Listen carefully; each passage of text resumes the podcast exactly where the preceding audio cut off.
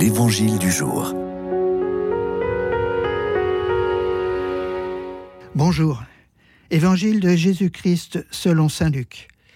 En ce temps-là, Jésus disait à ses disciples, Vous le savez bien, si le maître de maison avait su à quelle heure le voleur viendrait, il n'aurait pas laissé percer le mur de sa maison.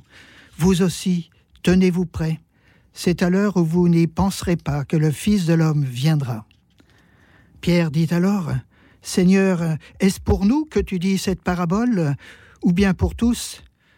Le Seigneur répondit, Que dire de l'intendant fidèle et sensé, à qui le Maître confiera la charge de son personnel, pour distribuer en temps voulu la ration de nourriture?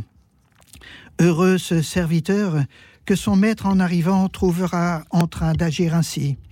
Vraiment, je vous le déclare, il l'établira sur tous ses biens.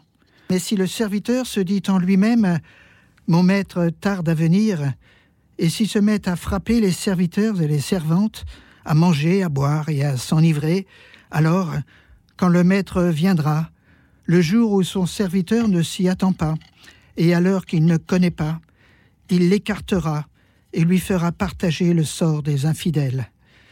Le serviteur qui, connaissant la volonté de son maître, n'a rien préparé et n'a pas accompli cette volonté, recevra un grand nombre de coups.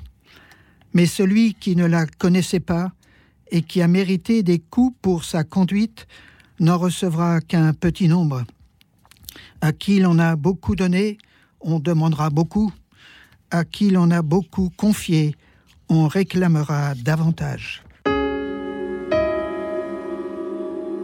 Tenez-vous prêts. Avec la spontanéité de Pierre, j'ai envie de répondre à Jésus, moi, et de me retourner pour voir derrière moi à qui il peut bien s'adresser, car enfin, je suis justement en train de l'écouter.